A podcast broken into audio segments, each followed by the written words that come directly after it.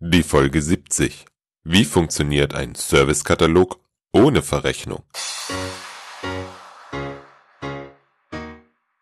Willkommen zum IT Management Podcast. Mein Name ist Robert Sieber und das ist der Podcast für den Service Nerd in dir. Hallo und herzlich willkommen. In meiner Planung stand für heute eine weitere Folge über Siam. Doch dann bekam ich eine E-Mail von Carsten. Diese warf meine ganze Planung über den Haufen.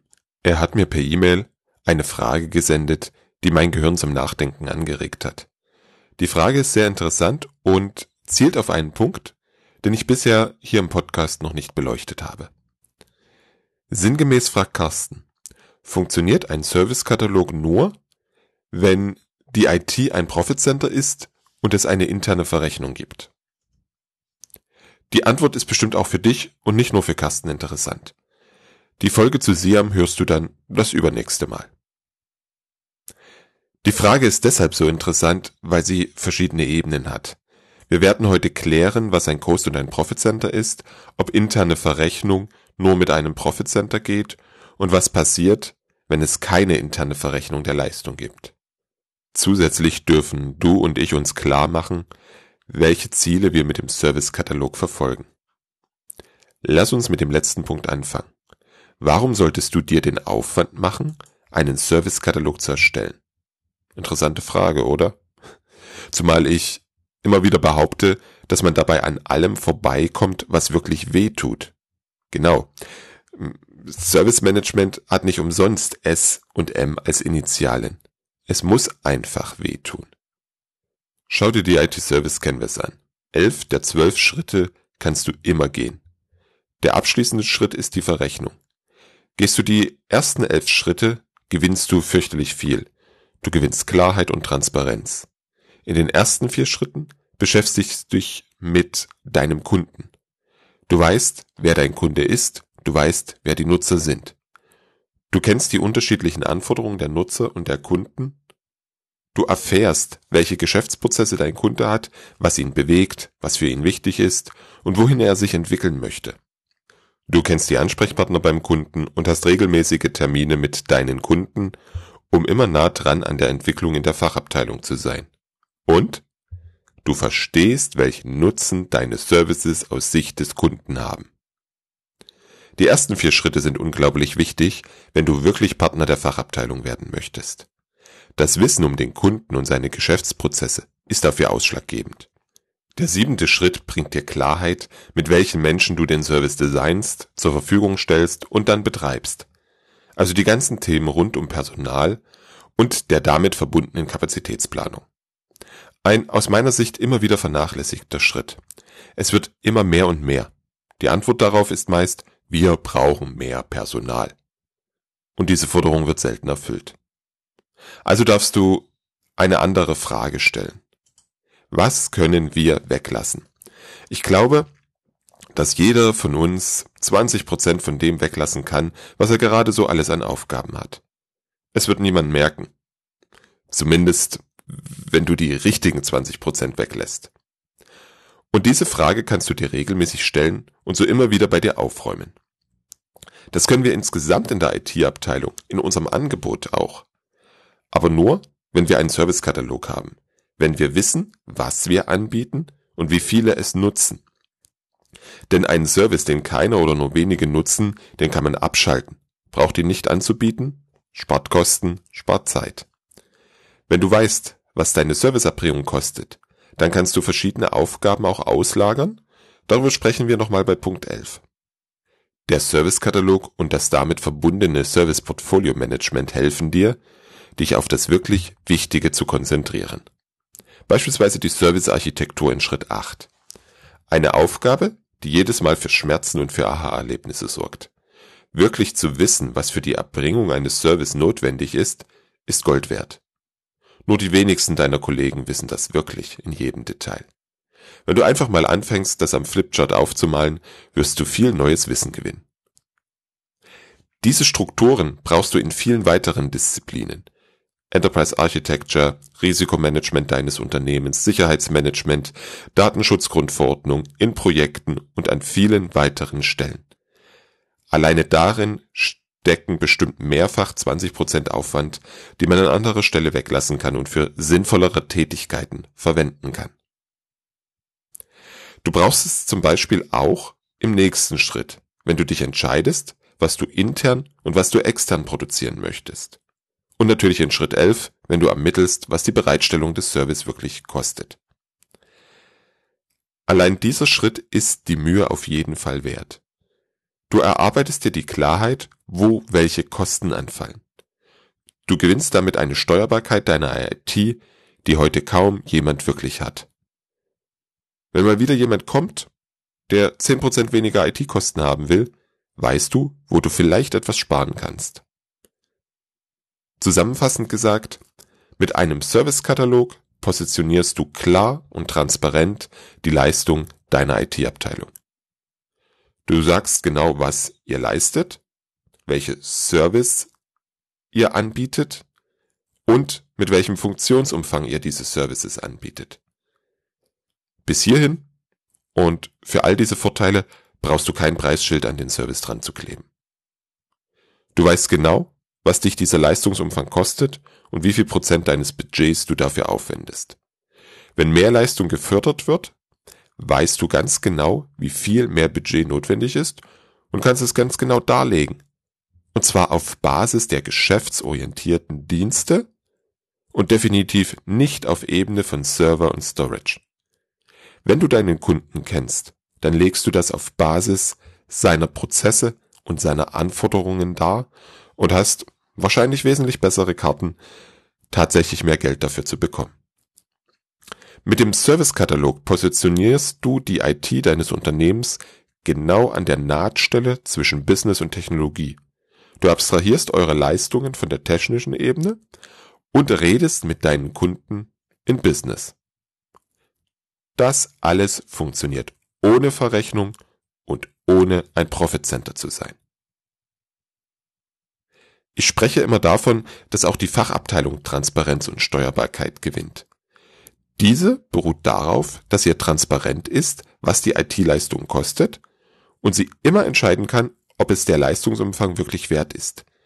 Egal ob im Projekt oder als Service. In dem Fall der Fachabteilung geht es um die Prozesskosten der einzelnen Geschäftsprozesse oder eines gesamten Geschäftsmodells. Damit steuert die Fachabteilung die Höhe der Marge. Personalkosten, Materialeinsatz, Vertrieb, Marketing und die Prozesskosten auf der einen und der Verkaufspreis auf der anderen Seite. Von daher nehme ich immer an, dass die Fachabteilung das wissen will. Auch ich weiß, dass Umlagen und Budgets sehr bequem sind, keine Frage. Jetzt lass uns mal kurz über den Begriff Cost Center und Profit Center sprechen. Ich habe mal im Wirtschaftslexikon nach den beiden Begriffen nachgeschlagen. Zu Coast Center steht da folgendes. Ein Coast Center ist ein in sich abgeschlossener, organisatorischer und meist technisch orientierter Teilbereich eines Unternehmens, der im Gegensatz zu einem Profit Center aber keinen Zugang zum Markt hat. Dementsprechend kann in einem Coast Center auch kein Gewinnziel gesteckt werden, da ja keine Erlöse aus Markttätigkeit anfallen der Cost-Center hat also keine Gewinn und Deckungsbeitragsziele, sondern das Ziel, den Kostenplan bzw. das Budget einzuhalten. Es steht also die Effizienz der Leistungserbringung im Mittelpunkt.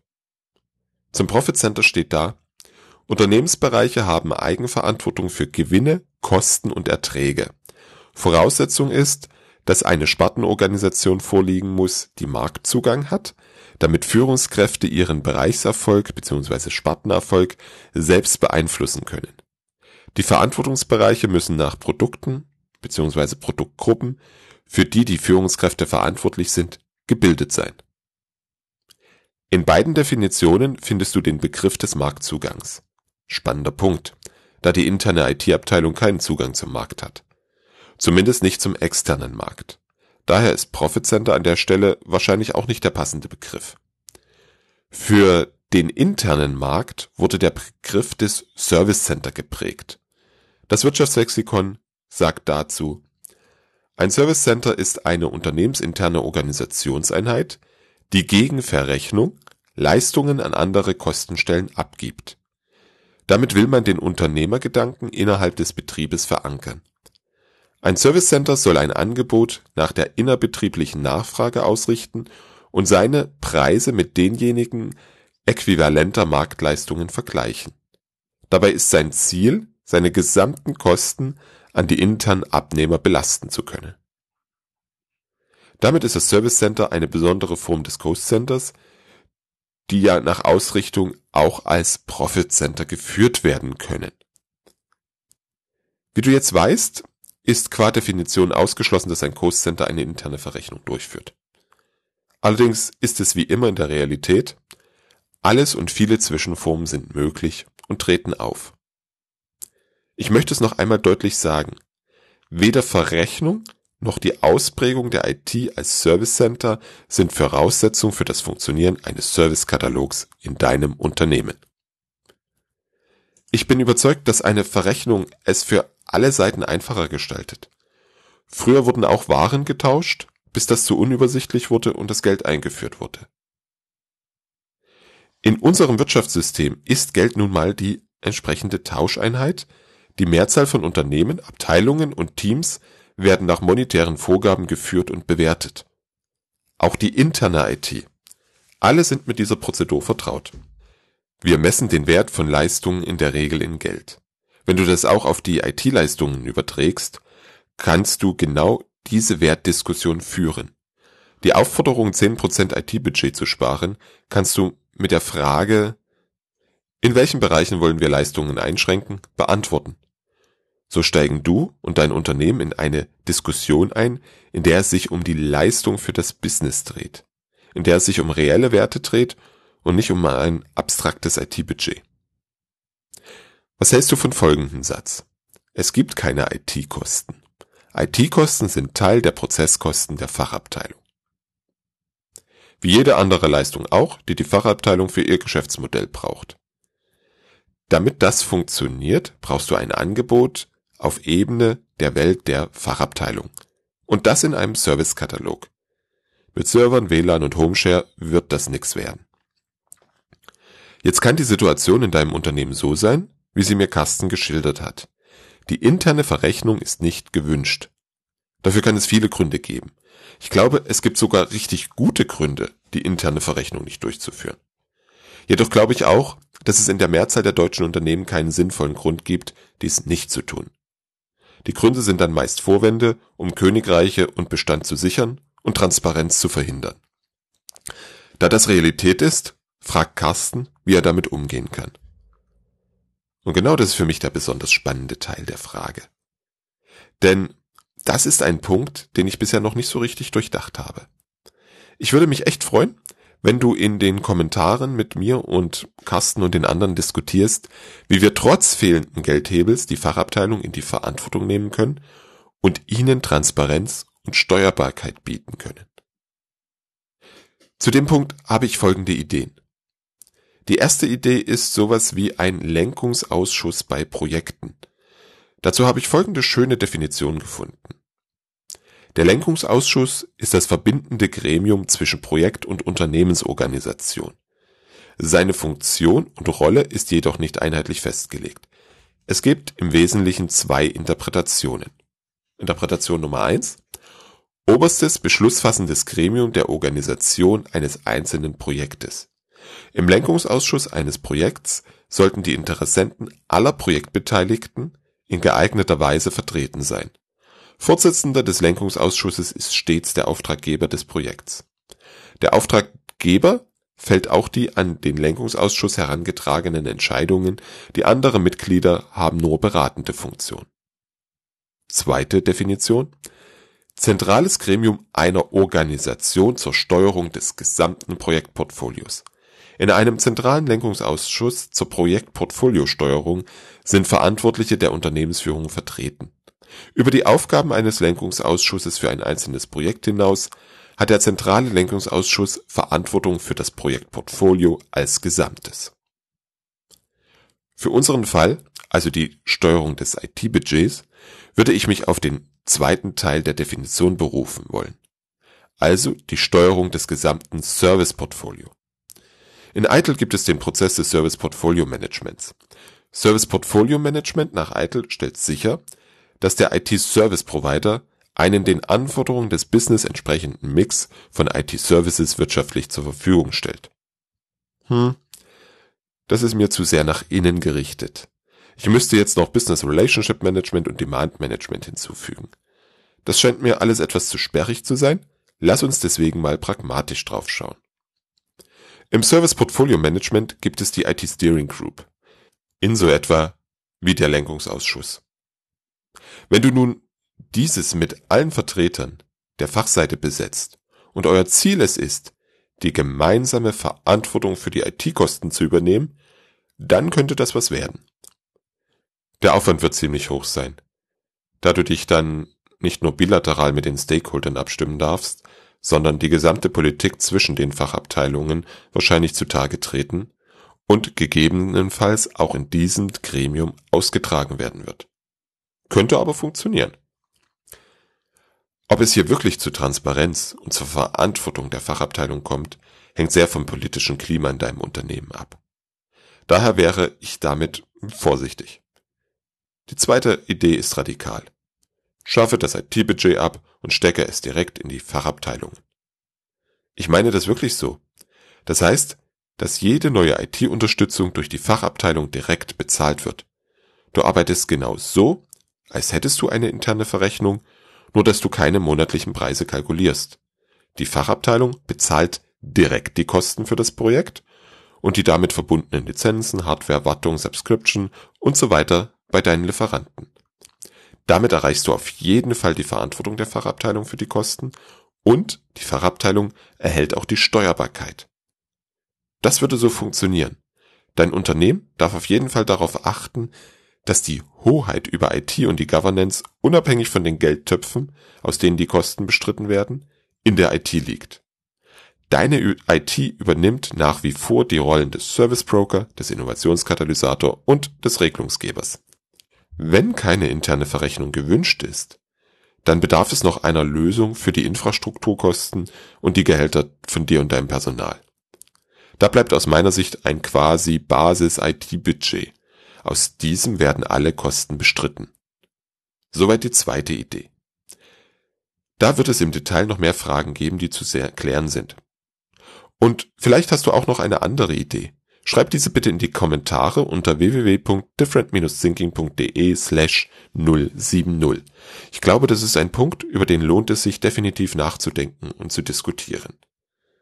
Zum Abschluss der Folge möchte ich dir Fragen für dein Weiterdenken mit auf den Weg geben. Was würde es für deine IT und die Fachabteilung bedeuten, wenn die Leistungen verursachergerecht verrechnet werden? Warum ist eine Verrechnung in deinem Unternehmen nicht erwünscht? Welche Ängste gibt es dazu? Wie lassen sich diese Ängste überwinden? Lass uns an deinen Gedanken in den Kommentaren zu dieser Folge unter www.differentthinking.de slash 070 teilhaben. Ich danke dir fürs Zuhören und freue mich, wenn du das nächste Mal wieder reinhörst.